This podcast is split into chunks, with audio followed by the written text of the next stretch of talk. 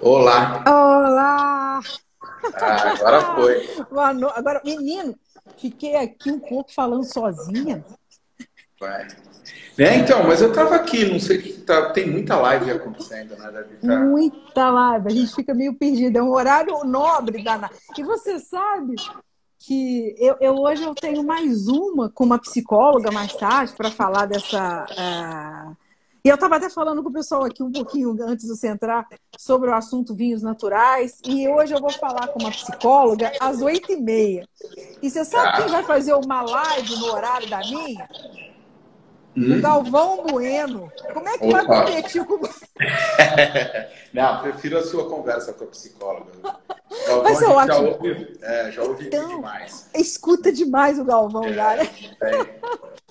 E você, Edu, tá bem? Tudo bem? Tudo certo, tudo bem. Né? Tirando essa loucura, esse mundo surreal que a gente está vivendo, as coisas estão indo bem por aí. Sim. Você mora em Sampa, né, Edu? São Paulo, capital? capital? Isso, capital. E, aí você, você trabalha é, só nessa. Bem, o seu, o seu ofício é só dentro do mundo da cerveja ou você tem outros trabalhos assim? Você está conseguindo trabalhar só em casa? Ah, não totalmente, tá? Eu tenho muita coisa ligada à cerveja, quase minha vida toda é ligada à cerveja. Eu tenho uma distribuidora de chopp e cerveja de uma micro cervejaria aqui do interior de São Paulo que se chama Bamberg. Né? E lá está demandando um pouco da minha presença. Eu tenho um bar também na, na Vila Madalena, que se chama Goela Bar. O bar está totalmente parado, então lá está tranquilo. Tem o Instituto da Cerveja, na verdade não tenho trabalho com o Instituto como professor no curso de sommelier, na formação de sommeliers de cerveja. O Instituto também parou totalmente. Aí tenho algumas consultorias que ainda tem alguma coisinha que dá para eu fazer e tudo mais, mas daí não exige a minha, a minha ida. A sua presença, é. é, é. Então, é, você falou aí da, do curso de sommelier de cerveja. Então, isso existe também, né, Dudu? Existe isso, um sommelier específico para cerveja. Sim, um especialista em cervejas, né? Porque sabe, não só entende da degustação e tudo mais, história, estilos, né? direcionar, mas faz o serviço também, né? Você tem hoje é, esse profissional aí no mercado ganhando cada vez mais evidência, né? A cerveja vem se destacando aí nos últimos anos, mostrando toda a sua variedade, porque a gente conhece muito pouco de cerveja, sim, essa é a verdade. Sim, e a sim. cerveja comum aí do dia a dia, ela não exige nenhum desse cuidado e tudo mais. É uma cerveja mais para ser bebida para refrescar, com amigos, roda de bate-papo e tudo mais, né? Mas a gente Isso. tem muito mais aí em cima disso. No caso, né? É, a, a, cerveja, do, falando um pouquinho do que é a cerveja, né? O que, que é a cerveja? Qual, quais são as matérias-primas de uma cerveja? Ótimo. Bom, a matéria-prima de uma cerveja, basicamente, eu tenho malte. Né? O malte pode ser tanto de cevada, de trigo, de centeio e tudo mais, mas o mais utilizado é o malte de cevada. Eu tenho água, eu tenho o lúpulo, o lúpulo é uma florzinha de uma planta da família das trepadeiras, né, que vai dar amargor, aromas e sabores para a cerveja. E eu tenho a levedura, o fermento, que vai transformar né, tudo isso em cerveja ali durante o processo de fabricação. Então, basicamente, para eu falar o que é uma cerveja, é uma bebida alcoólica fermentada a partir de cereais, né, cereais maltados, o principal utilizado é a cevada, o malte de cevada. Entendi. E aí os cereais, uh, existe no mundo ma maiores produtores de cerveja, lugares que são mais, existe isso? Uh, ou, to todo lugar do mundo tá, tem gente fazendo cerveja. Cereal se encontra em todo lugar do mundo? Uh, na verdade, produzir cerveja tem uma vantagem porque você pode transportar matéria-prima sem causar danos a ela. Né? Então você pode ter em qualquer lugar do mundo matéria-prima de onde você quiser. Eu posso aqui no Brasil fazer uma cerveja com malte inglês, com lúpulo alemão, né? comprar um fermento de uma cepa de um produtor americano é, e por aí vai. Então hoje a gente tem é, cerveja sendo produzida praticamente no mundo todo é, e os chineses, como quase tudo, são os maiores produtores hoje de cerveja do é mundo. É, fazem muito, uma cerveja muito simples, né? muito para o dia a dia, são a maior população do mundo, então isso já justifica né, a sua, essa produção muito grande. Mas a gente tem países históricos importantes na história da cerveja. Eu diria de Alemanha, Bélgica, Inglaterra, recentemente os Estados Unidos, né, até o mesmo Brasil hoje, dentro do cenário cervejeiro mundial, tem se mostrado aí um grande é, participante, um grande exemplo de produção de cervejas. Interessante. E o, das bebidas alcoólicas, a cerveja ela é a mais a bebida alcoólica mais consumida no mundo? Você tem esse número? É, como é que é com, com o consumo da cerveja no mundo? Ah, eu, eu não saberia te afirmar se é a bebida alcoólica mais consumida do mundo. Certamente é a mais popular do mundo, né? Mais, é, de mais fácil acesso e tudo mais. É, mas a, a, cerveja, eu não sei se ela compete muito com alguns outros tipos de destilados. Eu diria que se não é a maior, está muito próximo disso. Né? Sim. E no caso, então, eu posso pegar um milho, uma cevada, aí eu pego e boto isso para fermentar. É assim simples? Como é que é? É, a, a produção de cerveja é relativamente simples. Tá? Envolve muita coisa, muito cuidado, biologia, física, química né, e tudo mais, mas para eu te explicar aqui é relativamente simples. Né? Eu tenho uh, um cereal malteado, eu vou moer esse cereal, vou colocar ele. O que é um cereal malteado? Tá, vamos lá. Ah. Ah, não existe malte na natureza. Ah. Eu, não planto, eu não planto malte. Ah, o que, que é o malte? Ele é um estado físico é, biológico de um cereal. Quando eu coloco esse cereal para germinar, ele vai desenvolver algumas proteínas que vão ser importantes para o processo de produção de cerveja. Né? Então, quando esse cereal tem essa carga de proteínas é, que eu espero, de, de enzimas também, né, que eu espero, essas enzimas são muito importantes, eu vou interromper esse processo através de secagem. Né? E daí depende da quantidade de calor que eu aplico, eu vou ter as diversas tonalidades né, de maltes aí, que vão dar cor para a cerveja, sabores e aromas. Então, o malte ele é um estado biológico químico de um cereal, Tá? O principal, tá. como eu falei, utilizado é a cevada, mas eu tenho também alguns outros utilizados. Né? E esse cereal ele vai ser moído para eu expor o amido dele né? hum. para fora da casca e eu vou levar ele para um cozimento com água. Durante esse processo de cozimento, essas enzimas que foram desenvolvidas na malteação, né, elas vão converter o amido em diversos tipos de açúcares. Daí eu tenho ali açúcares, eu vou filtrar isso, vou passar esse líquido para fervura, esse líquido que nesse momento eu chamo de mosto, assim como no, no vinho, né? É um mosto.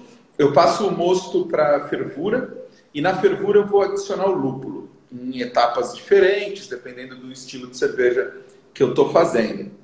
Ao final né, dessa fervura, eu vou resfriar esse mosto e vou inocular a levedura. Então, vou colocar o fermento e daí vai iniciar um processo de fermentação. O fermento, basicamente, vai se alimentar dos açúcares ali produzidos né, durante a mosturação toda e vai começar a produzir álcool e gás carbônico. Tá? Esse processo, numa boa cerveja, ele dura é, entre fermentação e é, maturação, ele dura entre 7 e 30 dias em média. Interessante. Então, é, e daí, a partir de então, eu tenho cerveja. Só que existem muitas variedades, muitos caminhos para se produzir, muitos cuidados que se deve tomar né, dentro dessa produção relativamente simples que eu expliquei aqui. São vários fatores que vão determinar que uma cerveja lá na frente seja boa. Não só a qualidade de matéria-prima, que é primordial, né? mas também todos os cuidados, temperaturas exatas, acidez esperada, né? controles todos durante a produção, que daí sim são mais complexos. Na nossa aula lá sobre cerveja, você falou da importância da água para a cerveja sim, e você sim. fala da alma da cerveja, que é o lúpulo. Que é o lúpulo, né? O lúpulo a gente brinca que ele é a alma da cerveja vamos falar dos dois aqui. É, por quê? É. Qual a importância do lúpulo? Ah, o lúpulo, ele vai trazer, que eu falei para vocês, o amargor né, para a cerveja, vai trazer aromas, vai trazer sabores, mas ele também tem algumas propriedades importantes. A bacterostática, por exemplo. O lúpulo ele não permite a proliferação de micro-organismos né, dentro do, da cerveja. Então ele é um conservante natural utilizado aí é, pra, na cerveja. É, e esses sabores, eu diria que acho que a principal característica de uma cerveja que as pessoas vão conhecer, quando começam a beber cerveja percebem, é justamente o seu amargor. A cerveja Sim. traz um amargor que é um convite é, para o próximo gole né, e tudo mais. Então é o lúpulo que traz esse grande destaque. Já a água, a água historicamente ela foi muito importante. A gente ouve muita lenda aí, né, sobre água e tudo mais. Poxa, tal cerveja é muito boa porque a água utilizada é muito boa. Isso já foi importante na história. Hoje eu preciso, óbvio, de água boa, mas eu consigo tratar água facilmente em qualquer lugar que eu esteja. Né? Então as cervejarias têm aí esse acesso fácil a tratar água e ter a mesma água em qualquer lugar do mundo onde ela esteja produzindo. Mas água boa é importantíssimo. Cerca de 90%, 95% do, do que está no seu copo né, é água e não cerveja em si. Então, ter boa água é importantíssimo. É interessante que você está falando isso, da questão da importância do processo e é, nesses cuidados todos, inclusive com higiene, acredito, né? Sim, certamente, certamente. Né? Para você e ter uma gente... contaminação ali, é, é muito fácil, né? Se não se tomar, principalmente no processo de fermentação. Sim. E, ah, sim, por conta, é, inclusive, inclusive depois fala dessa questão de, da, das duas principais leveduras que são responsáveis por dois, dois tipos, assim, vamos dois tipos de fermentação, né? Não é? Ah, mas eu queria saber o seguinte: essa questão da cerveja de garagem, tá, eu tenho a impressão que está todo mundo fazendo cerveja em casa hoje. Tem, tem isso, tudo é. Eu tenho, eu faço cerveja, eu faço, tem muito isso. Qualquer um pode fazer cerveja, assim, sem, não entra em um risco de uma cerveja mal feita, no sentido até mesmo da qualidade, do, do, do, do perigo até para a saúde mesmo. Não, essa é uma das vantagens. Perigo para a saúde não existe nunca. Ah, então, legal. É, então, nunca vou ter nada patológico ali na, na minha produção, né? mas eu posso ter cerveja boa ou ruim. Como a cerveja é relativamente fácil de se produzir, né? é uma brincadeira se fazer em casa, você consegue ter cerveja assim, né? depois de 30 dias ali de uma produção em casa, você vai ter cerveja. Alguns conseguem fazer de fato cervejas muito boas, outros fazem cervejas bebíveis, cervejas. Né? Eu sempre brinco que falo, é igual filho, né? Você nunca vai. Você ama e tá tudo certo. Né? Mas é, a gente tem é, essa facilidade de se produzir e é um hobby que vem ganhar, ganhando muitos adeptos aí no mundo todo, já na última década toda. Então hoje tem casas especializadas em vender insumos, equipamentos né, e tudo mais. A gente tem muita gente é, produzindo cerveja em casa como uma brincadeira. Mas a partir do momento que você decide comercializar, daí você precisa entrar dentro de legislação específica. De alguns padrões. É, exato. Daí não é mais uma brincadeira. Mas para produzir em casa eu falo, igual eu vou fazer um bolo eu posso fazer um bolo muito gostoso na minha casa e tudo mais. Se eu quero vender esse bolo para fora, eu tenho que me adequar à legislação. Entendi. Mas, de qualquer forma, o risco para a saúde não tem. Mesmo o cara que faz na garagem está fazendo um produto que você pode consumir tranquilamente. Pode, nunca vai ter nada patológico na cerveja. Isso é interessante. É Bem legal, bem legal. E a questão das, das, das, das, do fermento em si da cerveja, né? As leveduras. Elas, elas influenciam no estilo da cerveja? Elas vão mudar muito, né? Eu basicamente tenho dois tipos de fermentação, as ales, né, que escreve A-L-E, ale, uhum. e as uhum. lagers, né? São é, fermentações, tudo cepas específicas aí de, de leveduras para cerveja. Dentre essas fermentações eu tenho muitos tipos né, de, de leveduras diferentes, mas basicamente as lagers produzem cervejas mais simples, cervejas com menos informação sensorial, e as ales, cervejas mais complexas, cervejas com mais informação sensorial. Notem que eu não estou falando nada de força alcoólica nem de cor da cerveja. Né? Porque o que dá cor na cerveja é a composição de maltes e o que dá força alcoólica é a quantidade de malte que eu tenho para o fermento trabalhar ali e produzir álcool. Então, eu falo só de informação sensorial. A quantidade de informação sensorial que eu teria numa cerveja lager, ela tende a ser bem menor do que numa cerveja ale. Interessante, interessante. E aí, então, e são essas as duas famílias de cerveja, então, que a gente chama de família de cerveja. Isso, e abaixo delas é como se fosse um guarda-chuva, abaixo delas estão todos os estilos de cervejas. Então, se eu falar de uma Pilsen, por exemplo, que é uma cerveja muito conhecida do brasileiro do dia a dia, ela é uma cerveja de fermentação lager. Então, ela está dentro da fermentação lager da baixa fermentação. Se eu falar de uma Weizenbier, né, de uma Weizenbier, é, de um estilo de origem alemão, que usa trigo, mas ele é uma ale. Notando na garrafa, né, pegar ali informação técnica, ambas vão ter em torno de 5% de força alcoólica, ambas vão ser amarelas, né, vão ser é, levemente alaranjadas. Né, e... Você está falando do tom da. da... Isso, da, exatamente, como está aí no seu copo. Né? Só que o que, que eu tenho aí de diferente? Você está tomando uma Weizen, né? Eu estou tomando uma Antuérpia Weissbier. Per Weissbier. Perfeito. Weissbier, Weissbier e Weizenbier é a mesma coisa. Tá. Né? Pode chamar das duas formas. Você vai perceber aí que a sua cerveja ela tem aromas muito mais intensos do que de uma Pilsen normal do dia a dia. Algo que lembra banana, que lembra cravo da Índia. Da onde que vem isso? Do tipo de fermentação. Tá? Quem dá isso não tem adição de banana aí, não tem adição de cravo. O que vai trazer Sim. isso aí para você é o fermento. Então essa é a principal diferença entre uma ale e uma lager.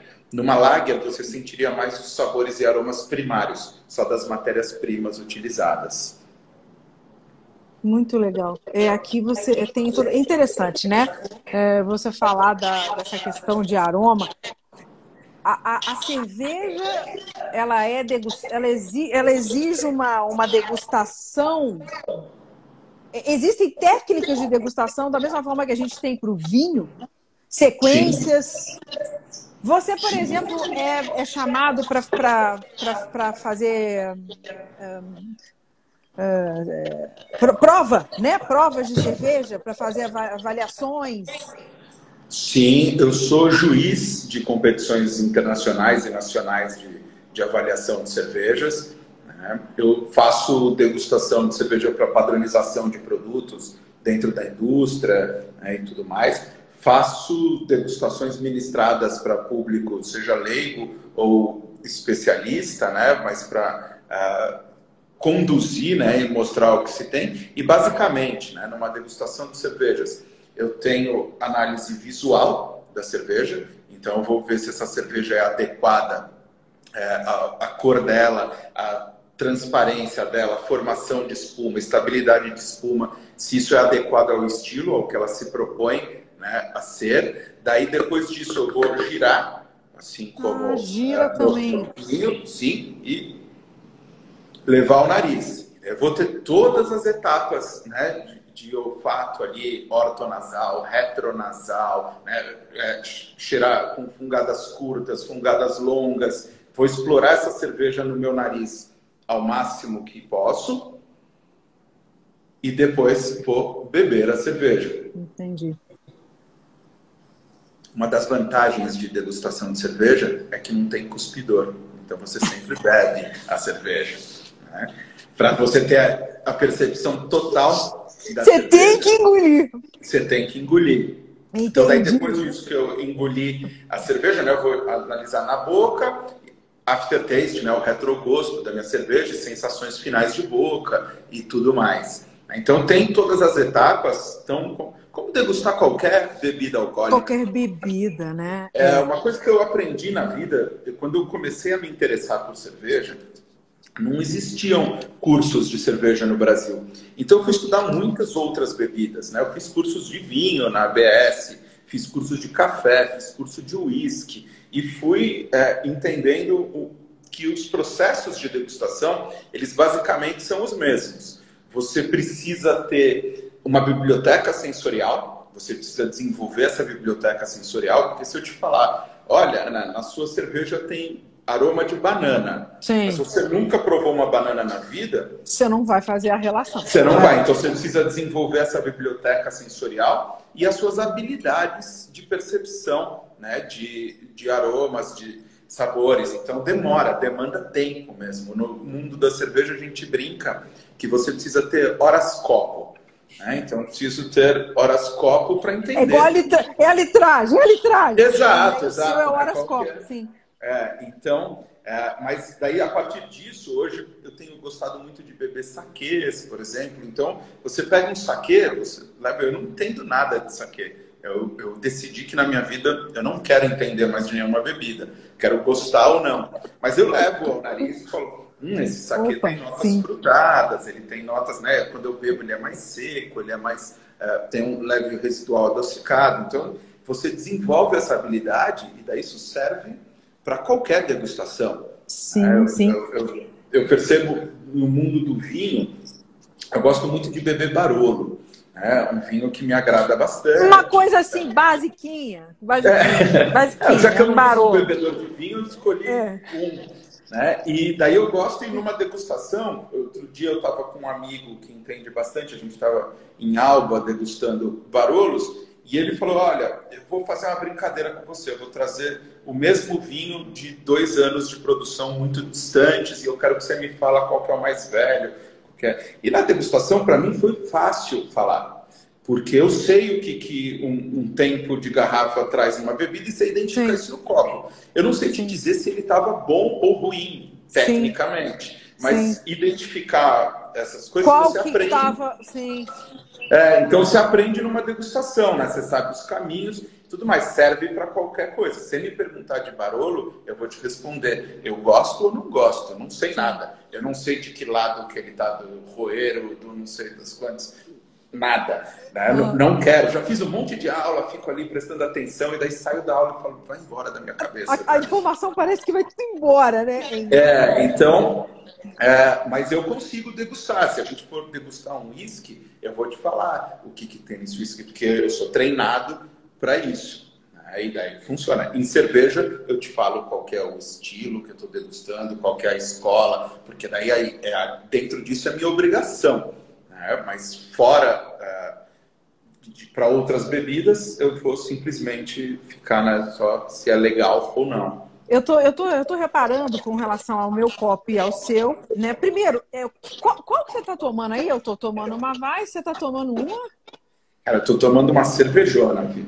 Tô é? tomando uma Chimé Grand Reserve, que é uma cerveja belga produzida por monges trapistas, né? E é uma cerveja de guarda. Então essa daqui é uma cerveja que foi produzida em 2013 Caramba, olha lá. É, ela permite pelo menos uns 15 anos de garrafa. Né? Essa daqui está comigo já há 7 anos. E é uma cerveja bem mais intensa. É uma cerveja de família ale, de alta fermentação, né? de um estilo de origem belga, que é um Belgian Dark Strong Ale. E ela tem 9% de força alcoólica. Já estou falando de uma cerveja bem mais intensa.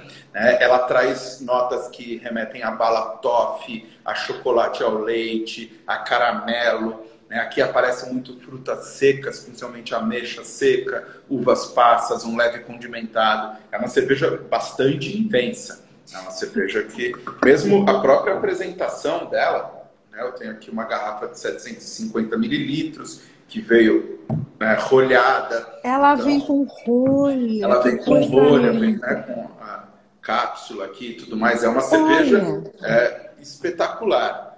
É porque eu estou notando, inclusive, que a, a, a, tua espuma ela não some. É, ela tá, ela tá mais presente aqui, né, no, no meu copo, mas se eu conseguisse mostrar o fundo aqui do copo, talvez ah. trazendo, ela já se desfez um pouquinho. Porque é uma característica de cervejas de guarda. Né? Essa guarda da cerveja, ela vai quebrar um pouquinho a cadeia de proteínas que forma a espuma. Né? Então eu vou ter é, essa cadeia se rompendo. Eu não sei se você usou batom ou alguma Usei. coisa. Usou. Batom, é, o batom vai quebrar toda essa cadeia de, de proteínas. Lembra quando Por isso tá... que a espuma diminui, aquela Diminui no caso da sua aqui que é uma cerveja que teria uma boa espuma. É a mesma coisa quando a gente está sentado na mesa do bar e chega ali o petisco e a gente prova o petisco e daí dá um gole na cerveja e de repente a espuma, uou, a gordura. Por conta da batom. gordura da batatinha, da polenta. É inimigo número um da espuma. Caramba. E ó que controvérsia, né? Porque a cerveja é o amigo número um dessa gordurinha ali e tudo mais, então... mas para espuma a gente tem. É, é, é, mas não tem problema nenhum. Na degustação assim, se fosse uma degustação técnica e tudo mais, eu quero sempre uma boa espuma e tudo mais. Se eu estou fazendo algo informal, batendo um papo, um papo. tá, tá pô, sim, aí não, segue feliz. É, e aí, nesse minutinho que você falou um monte de coisa, me veio um monte de pergunta na cabeça é, com relação a essa coisa do uh, da, da, cerveja poder ser de guarda ou não. É, então, se eu comprar uma Heineken, eu posso guardar ela uns 10 anos, tá tudo bem, é assim? Não, de jeito nenhum. Não faz isso com a Heineken. Exatamente. É... Qual cerveja que é a cerveja de guarda? Qual cerveja que é para tomar agora? Tá. A maioria das cervejas é para beber agora. Tá? A cerveja não é feita para envelhecer.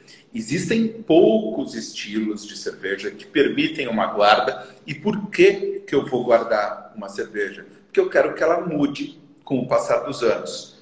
É, ao contrário do que acontece com os vinhos, por exemplo, onde eu tenho ali num ano uma safra sensacional de uvas e eu vou ter um grande produto dentro da garrafa ou não, né? a cerveja é sempre igual. Apesar de eu ter safra de lúpulo, ter safra de malte, o mestre cervejeiro ele corrige isso na produção. Então, uhum. todo ano a cerveja sai igualzinha. Igualzinha. Então, por que, que eu vou guardar ela? Porque o tempo de garrafa dessa cerveja vai me permitir características que eu não teria com ela jovem. Então, eu vou ganhar algumas informações durante o tempo e tudo mais que vão tornar essa bebida interessante, né? vão tornar essa bebida uh, diferente do que ela era jovem. Em regra geral, normalmente são cervejas mais escuras, cervejas com maior força alcoólica. Quando a gente tem refermentação na garrafa, rolha e tudo mais, é um facilitador. Mas mesmo dentre as escuras, por exemplo, não são todas que permitem essa guarda e tudo mais. Então são cervejas específicas. Essa daqui que eu falei é uma delas. Sim. E no, e no Brasil, uh, uh, nos mercados normais, a gente não encontra uma cerveja desse nível. Encontra, é normal? Aí em São Paulo, vocês têm essa, é, essa facilidade? Aqui, aqui, em São Paulo, certamente é, é, bem mais fácil encontrar tudo, mas essa cerveja aqui, por exemplo, a Chimé, é possível encontrar ela em mercado na embalagem menor dela, que é uma garrafa hum. gordinha de 330 mililitros. Né? Vai encontrar a mais jovem, claro, daí para guardar fica é, aos seus cuidados. Mas a gente já tem muita coisa nacional que que permite guarda. Né? Isso é também importante de se dizer. Eu estou bebendo aqui uma cerveja belga, um clássico, sim, mas a sim. gente tem muita coisa incrível sendo feita no Brasil. A no Brasil. que você está bebendo é, um, é, é, é, um grande produtor hoje. A gente tem aqui em São Paulo a Dádiva, por exemplo, que faz cervejas de guarda sim. incríveis, né, que permitem guarda. É, então a gente tem muita coisa legal. Está cada vez mais fácil comprar boas cervejas é cada vez mais fácil ter acesso a essas boas cervejas e o mercado brasileiro hoje a gente é reconhecido no mundo como um bom produtor de cervejas. Note que eu estou falando de cervejas artesanais, micro cervejarias, né, coisa especial. A nossa cerveja de massa, aí as mais populares, elas são cervejas comuns, assim como em qualquer outro lugar do mundo. Não diria Sim. que nem boa nem ruim, elas têm o seu propósito, elas servem bem vestem bem para um momento, né? mas para uma degustação eu não vou fazer. Eu vou citar marcas aqui só para ilustrar, mas eu não vou fazer uma degustação de uma escola, por exemplo. Pegar um aroma tal. Eu faço isso profissionalmente. Porque você é profissional, sim. É, é, mas eu não vou fazer isso. Eu peguei uma escola e falei, ela tem que estar gelada e ponto final. e vamos tomar. Nesse caso aqui já, por exemplo, eu nem quero que esteja gelada eu vou falar, se cerveja muito gelada, eu vou perder sabores e aromas. Então, eu estou bebendo essa cerveja aqui, por exemplo, agora, eu tirei ela a 13 graus. Ela já deve ter ganho algum tempinho, alguma temperatura enquanto a gente está falando aqui, deve estar uns 15, 16. Que... Interessante isso. Então, dependendo da cerveja que você está degustando, vai depender também essa temperatura que você ideal para bebê-la, para tomá-la. É, em linhas gerais, Ana, quanto mais intensa for a cerveja, quanto maior informação de sabores e aromas eu tiver, menos fria eu bebo ela. Quanto Exatamente menos... como vinho. Isso, quanto né? menos intensa, mais fria. O frio é inimigo das nossas papilas gustativas, né? então não tem. Uh, tem produtos desenhados para serem bebidos frios, tem produtos desenhados para serem bebidos menos frios. Note Sim. que em nenhum momento eu falei quente. Quente e cerveja não combina, né? As pessoas Sim. já. É, então eu falo menos frio, estou falando a mesma coisa, mas. Inclusive, a gente nota, igual você falou aí, né, a questão da temperatura, porque quando a, a cerveja é mais simples, mais essas mais. Igual você falar de massa, né? Isso, quando ela está gelada, ela é agradável. Quando ela vai ficando quente, ela desenvolve uns aromas esquisitos no corpo. É, eu, né? Pode chamar de esquisito mesmo, porque várias é. delas estão cheias de defeitos ali, de, porque ela é desenhada para ser bebida muito gelada. Né? E quando ela ganha temperatura, ela é ruim mesmo. É desagradável. Então. E outra coisa que eu pensei na questão da, da, da, da da embalagem da cerveja. Sim. Existe a lata e a gente tem visto muito as, as garrafas de vidro, tem gente com, com, embalando até em garrafa de plástico. Faz diferença? Qual, qual, é essa questão do. Qual, qual é o, a influência da, da embalagem da cerveja na cerveja? Ah, tem, muda, tá? É, eu diria que a gente tem propósitos diferentes e tudo mais. Né? Uma lata de cerveja, por exemplo, hoje a indústria é muito moderna, então eu consigo ter latas que vão óbvio pelo material, proteger 100% da luz. A luz é um grande inimigo da cerveja. Então, para alguns estilos de cerveja, eu posso preferir a lata, porque ela vai fazer essa proteção né, de luz, mas a lata permite uma troca de temperatura muito maior, né? ela esquenta e gela muito mais rápido. Em casa, né, quando a gente está com pressa de gelar uma cerveja, você coloca uma lata na geladeira, ela gela bem mais rápido Rapidinho. que a garrafa. É. Essa troca de temperatura é maior e essa troca é prejudicial né, para a cerveja. Já a garrafa, é, ela tem ela, essa coloração âmbar é justamente para impedir né, a passagem de luz, mas eu vou ter alguma passagem de luz que em algum momento pode ser interessante, dependendo do que eu quero degustar. Ela vai ter uma troca de gases, por outro lado, ela permite um volume maior, ela tem a facilidade aí de eventualmente ser retornável e tudo mais. Então, são embalagens importantes. O PET é algo, né, o plástico, o PET, é algo para consumo muito rápido. Se você vai comprar um shopping em algum lugar, hoje tem muito disso de vender em grau. Isso, e você leva é. para casa e depois volta lá e usa o refil. Né? Exato, é, né? é. exato. Então, é, a gente tem é, cada uma tem a sua finalidade, o seu momento ali, né? Eu tenho, eu tenho visto bastante, falando de vinhos de novo, né? Eu tenho um irmão que mora na Austrália e na Austrália se vende muito vinho em Tetra Pak. Né? As caixinhas. As caixas e bebe direto da geladeira. E um dia eu estava lá na loja que meu irmão compra vinhos, eu estava comprando cervejas e comecei a bater um papo com o vendedor e falei, mas fala uma coisa, isso daí é coisa boa mesmo é vinho para refrescar ali? Não, tem vinhos aqui que são premiados, coisas. É uma forma de consumo, é diferente, você tem outra finalidade, tem outro propósito, que é um volume maior, baixar custo, mas você não tá, não é por causa da embalagem que você está denegrindo o produto. O produto em si. É. Inclusive com essa preocupação toda é, do, do, do, do, meio ambiente também, né? É uma sim, vantagem sim. O, o, é. esse tipo de embalagem, né? É, e, e tem situações, né? Eu falo, eu, Heineken, por exemplo, é uma cerveja que ela muda bastante de garrafa para lata tal coisas que não vêm ao caso agora, mas você tem propósitos. Na minha casa eu tenho em lata. Quando Sim. eu vou beber, eu tenho lata. Agora, se eu vou num bar, num restaurante, eu não quero uma lata na minha mesa. Sim. É um hábito de consumo, é uma sensação, envolve né, uma experiência que é diferente, então você quer a garrafa. Então também sim. tem essa questão da embalagem, né? Você sim, ter momentos sim. onde vai. Onde se cabe ou não, dependendo do, do ambiente, né? É, no caso, o, e o copo? Né, onde você bebe a cerveja, também influencia na hora desse, desse momento da degustação dela? Sim. Eu tô, eu tô bebendo aqui numa taça ISO.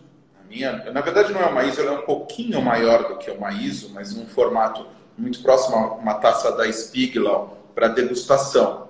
Entendi. É, mas o copo ideal para essa cerveja, de fato, né, seria um copo um pouquinho mais bojudo e mais estreito na sua borda. Por quê? É uma cerveja que tem alta complexidade, então permitiria que eu gire, Girasse. que eu explore, que eu tenha um espaço aqui para sentir aromas que se concentram ali e tudo mais. Voltando a falar de. Eu vou falar Heineken, que a gente já citou várias vezes, mas Sim. falando de uma Heineken, que é uma cerveja refrescante, uma cerveja feita para ser bebida em volumes maiores, Sim. né? Uma cerveja para não ficar ali sentindo, ó, oh, tem aroma disso ou daquilo. Sim. Eu vou beber em copos mais estreitos, mais altos, né? E mais é, que, onde eu tenho um volume de um, o líquido desça mais rápido e que eu não tenho preocupação né, em explorar aroma e tudo mais. Então vai mudar. Em linha geral, quanto menos complexa a cerveja, mais estreito e borda mais estreita o copo quanto mais complexa, mais bojudo. A mesma coisa como no mundo do vinho, basicamente. Muito bacana, muito bacana, muito bacana. Essa, essa é boa. E no caso, no caso do serviço de cerveja, né? Eu me lembro da nossa aula também que você falou que até para servir uma cerveja existe uma, uma técnica. Existe. Depende de uma cerveja para outra? Vai mudar de uma cerveja para outra. Basicamente, eu nunca quero bater minha garrafa no copo, porque eu tenho esse cuidado todo. Para alguns estilos, eu vou deitar a taça e eu vou deixar com que a cerveja deslize pela parede, para evitar uma formação intensa né, de espuma e tudo, né, e tudo mais. Para outros, eu já vou querer essa formação. Então, eu vou ter técnicas diferentes de serviço para cada estilo aí de cerveja. Entendi. No caso, no que que o chopp se diferencia da cerveja, assim, em linhas mais gerais? Tradicionalmente, a gente falaria que o chopp é uma cerveja que não passou por pasteurização. Tá? É, a pasteurização ela vai mudar algumas características da cerveja, não vai deixar ela tão leve e tão aromática quanto em, fresca quando saiu do tanque. Mas hoje em dia a gente já fala muito de chopp, do serviço em torneiras, né? vindo a partir de um barril, de um recipiente pressurizado e servido em torneiras. Que a gente já tem na indústria, é, e já chega isso até para a pequena indústria, flash pasteurizadores, que você consegue pasteurizar na hora do invase. A pasteurização dá maior tempo de vida né, para a cerveja. Então, dependendo da finalidade, de novo, pode ser interessante estar tá pasteurizada assim, não é um Entendi. problema. Edu, e com relação à harmonização, né? A, a, a, cerveja também deve ser harmonizada com a comida? Existem regras de harmonização para a cerveja também? Existem, e a cerveja fica incrível quando levada à mesa. A gente tem vários caminhos para se criar harmonizações super bem sucedidas. A gente tem contraste, a gente tem semelhança, a gente tem né, complementação, alguns caminhos aí que se busca, mas quando a gente fala né, de cerveja em si, esquece a do dia a dia. A gente tem uma variedade imensa de sabores e aromas que podem ser encontrados num copo de cerveja. Então eu consigo sim levar à mesa, sei lá, se você for jantar no Per Se em Nova York, por exemplo, um dos grandes restaurantes do mundo, ele tem uma carta de cervejas com 150 rótulos diferentes. Né, Nossa que vão... É, então é, a gente pode sim levar a cerveja à mesa, não só na mesa do boteco, né, e tudo mais, mas na mesa de um restaurante, acompanhar essa cerveja de novo, ela funciona perfeitamente, inclusive o tamanho de uma garrafa de um vinho, ela poderia acompanhar uma refeição, né, numa garrafa de cerveja, e daí ainda quebra aquela história que o pessoal fala, cerveja não é bom né, para harmonizar porque ela estufa. Sim, se eu tomar 10 copos de cerveja, eu tomar 10 copos de champanhe, acontece a mesma coisa. A mesma coisa. É. É, então, é, o que, que eu vou ter aqui? Um volume menor, degustação. Mas funciona, é incrível. É uma matéria mais complexa, tem um monte de caminhos, de informações, mas funciona muitíssimo bem a mesa. Entendi. Então é, uma, é sempre uma boa opção. É, é porque tem gente que fala assim, por exemplo, ah, vinho com churrasco não dá certo. A gente sabe que dá, né? Mas a, a cerveja, cerveja vai bem com carne? É, no geral, essa é uma regra boa, por exemplo, para acompanhar carne churrasco? Vai, vai bem, e daí depende do propósito, né? Se eu falar desse churrasco que a gente está acostumado aí que o brasileiro faz bastante, que é um churrasco longo, né, que dura um tempão, que você vai ali batendo papo. Certamente a cerveja é, ela deve ser menos alcoólica, deve tomar cuidado com esse né, com excesso de álcool e tudo mais. Agora, se eu estou sentado numa casa de carnes, por exemplo, onde eu vou escolher um corte, né, vou pedir à la carte, vou, vai vir um bom churrasco para mim, por que não estar tá com uma cerveja de novo? Vou usar essa, porque é a que está na minha frente, mas Sim. com uma bela cerveja como essa para harmonizar. Né? O vinho é a mesma coisa. Sim. Né? Eventualmente Isso. eu vou ter vinhos específicos para cortes específicos. Eles vão mudando. Num churrasco geral, eu não vou ter esse preciosismo. Sim. No caso, a, a, um grande, uma, uma grande característica da cerveja é sempre o amargor, né? Sim, tô, tô, pode é? ter. É, essa daqui, por exemplo, que eu estou bebendo, não tem amargor. Interessante. Tem, é, é, muito sutil. E eu ia te perguntar justamente isso: se existe alguma cerveja que, a, que, que harmoniza com doce. Opa, eu tô. É. é. eu fiz essa semana no meu perfil, tem é, uma harmonização de uma cerveja ácida e que usa framboesa como um dos ingredientes, com ah. uma eclair de uma confeitaria aqui de São Paulo que se chama Dama e que ficou sensacional. Gravei hoje para eles ah. é, um vídeo que eu uso essa cerveja, que eu vou falar de harmonização com ovos de Páscoa, por exemplo.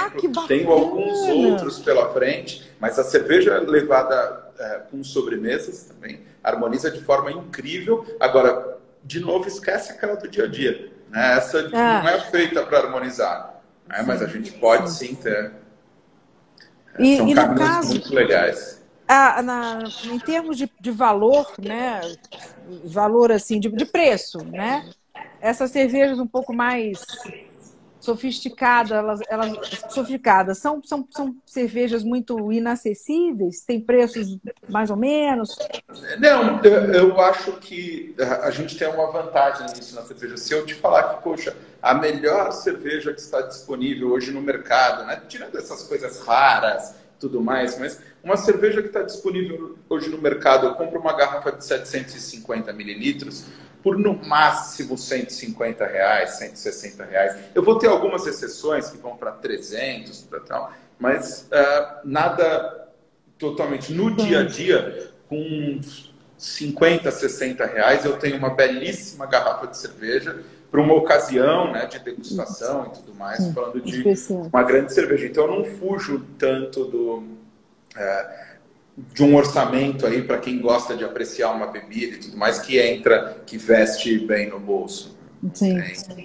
A pessoa perguntou alguma coisa. Eu pessoalmente acho que a cerveja harmoniza muito melhor com sobremesas do que vinho, pela variedade de cervejas, consequentemente a variação de sabores.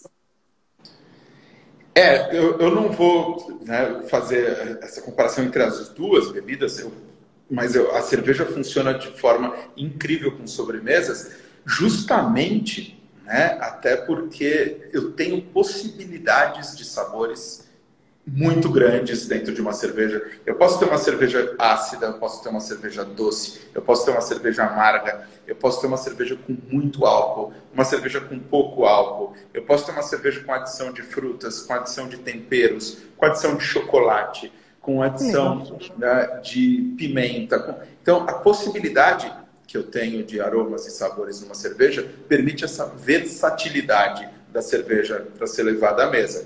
Uhum. É inusitado degustar sobremesas com cervejas, né? E a gente consegue caminhos sensacionais, assim, daqueles que até por normalmente o outro lado não estar esperando isso, a hora que você mostra uma combinação que é bem sucedida, as pessoas ficam, uau, como você fez isso? Não, Exato. Só, é, só não está notório ainda, mas não fiz nada incrível. Tem uma só... mágica.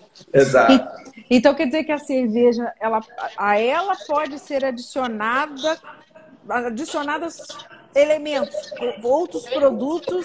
Né? Dependendo né? da escola cervejeira, eu posso ter, né? Os belgas são campeões disso, de ter frutas, temperos. Né? Tem até cerveja belga, outro dia eu bebi uma com chá verde. Com...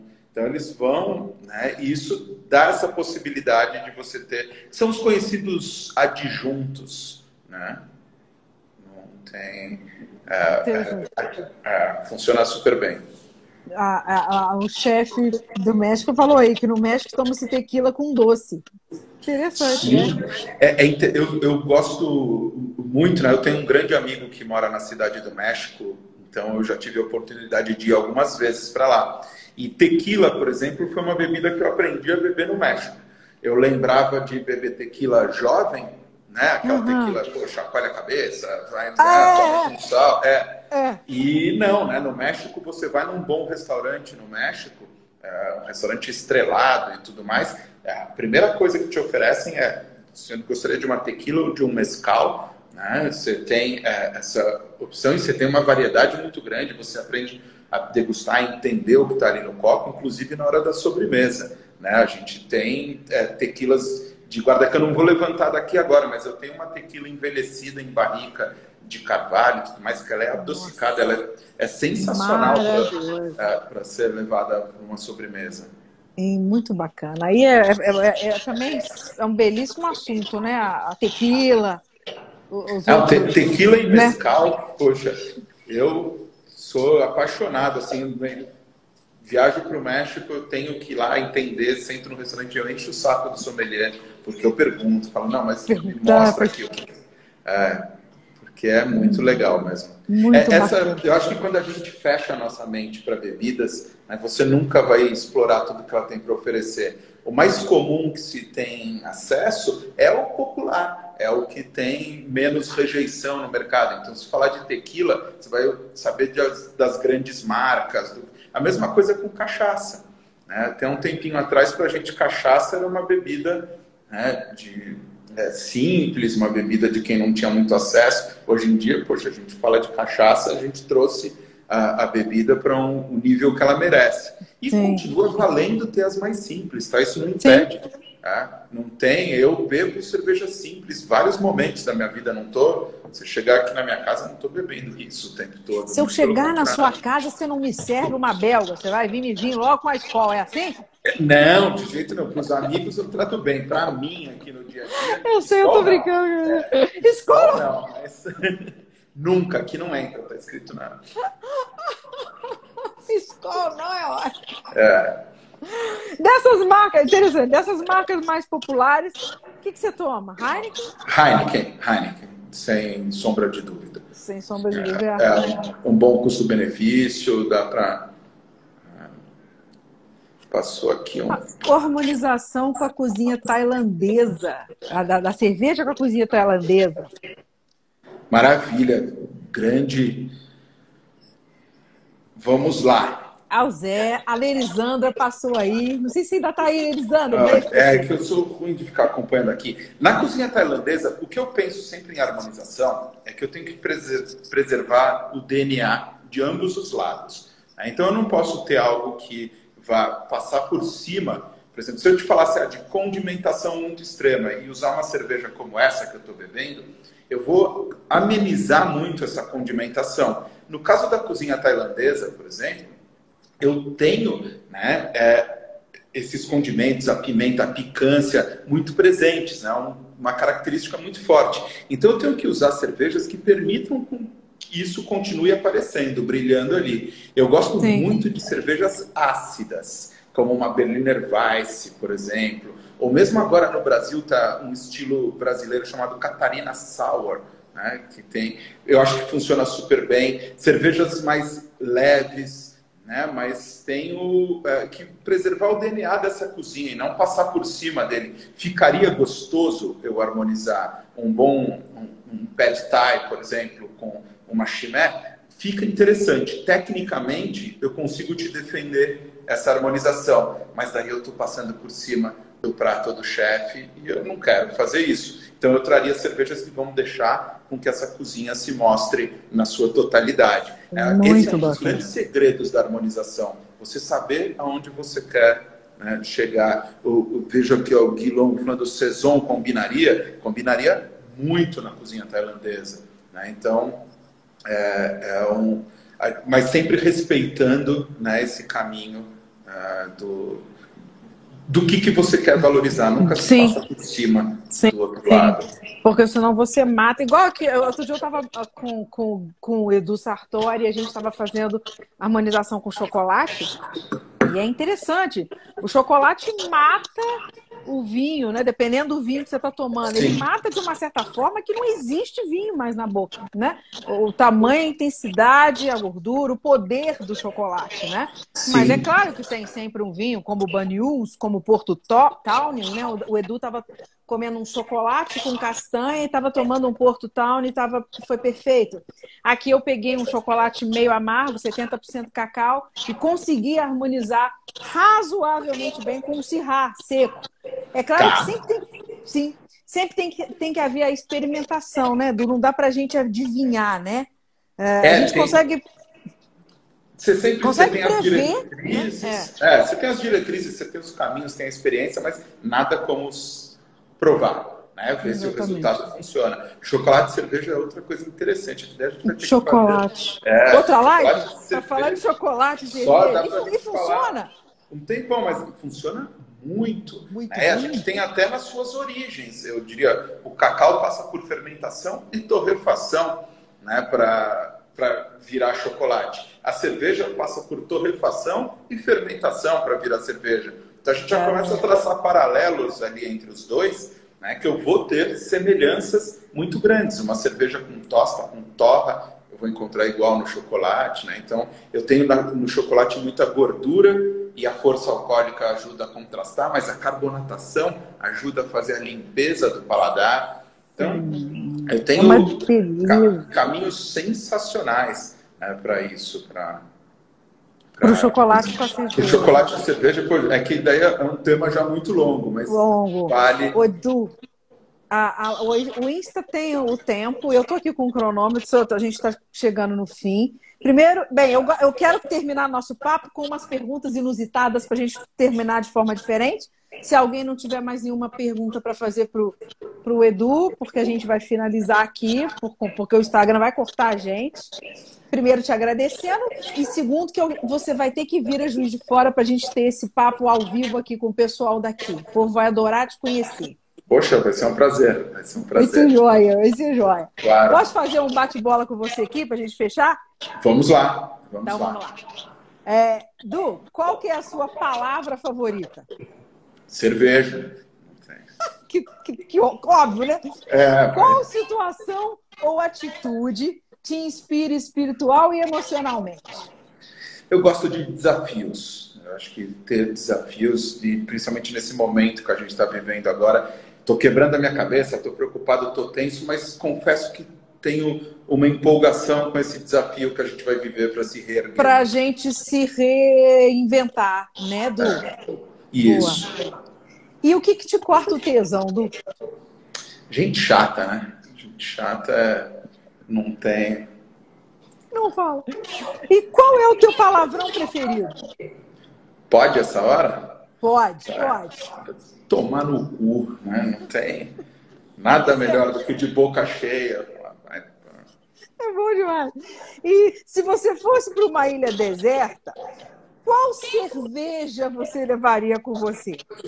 Ah, quem me acompanha já sabe, a minha cerveja predileta na vida se chama Three Philosophers. É uma cerveja americana, uma cerveja bastante intensa, complexa, né, produzida no interior de Nova York. Certamente eu iria com ela feliz. Maravilhoso, bom demais, bom demais.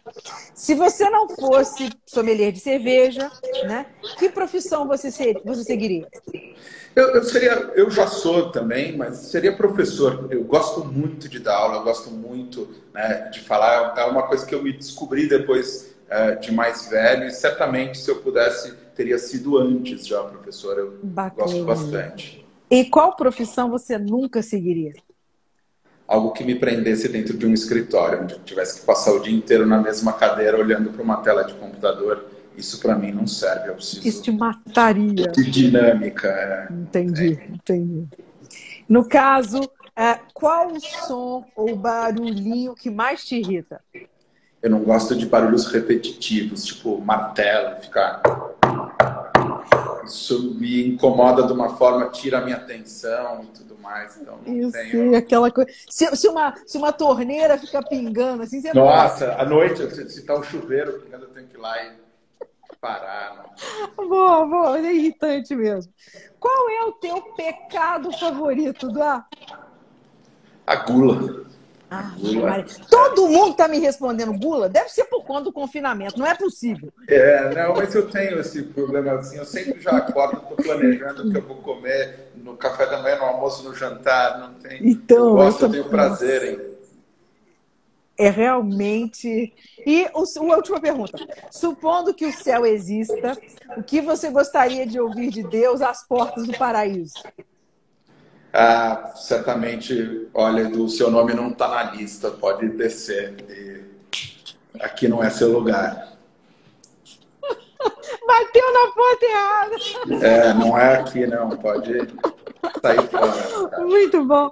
O Ciro quer saber, é, de novo, fala para eles qual é o nome da cerveja que é a sua favorita mesmo? Ah, chama Three Philosophers, né? Três Three, filósofos. Three Philosophers. É, três filósofos. É uma cerveja de uma cervejaria chamada Omegang, que fica na cidade de Cooperstown, no interior de Nova York, Estados Unidos. Que bacana. Deve ser. Ah, tem ela aí? Quando eu for aí, vamos tomar essa? Ah, preciso olhar se eu tenho alguma coisa aqui. Ela não vem para o Brasil, infelizmente. Então você tem que, Mas quando é. você vai lá, que você Trazer na pra- mala na viagem. Não tem. É esse o Entendi. caminho. Muito bom. Ô, Du, adorei a conversa, adorei Poxa, o papo. foi, foi sensacional. Bom demais. Obrigada pela generosidade. Tanta coisa maravilhosa que você ensinou. Obrigada mesmo. Foi um prazer. Vamos fazer outras. Vamos sim, vamos sim. Um grande beijo. Valeu, beijão, até mais. Beijo, beijo, Saúde. beijo. Saúde, tchim, tchim. Tchim, tchim. Tchau, Du. Tchau, tchau. Tchau.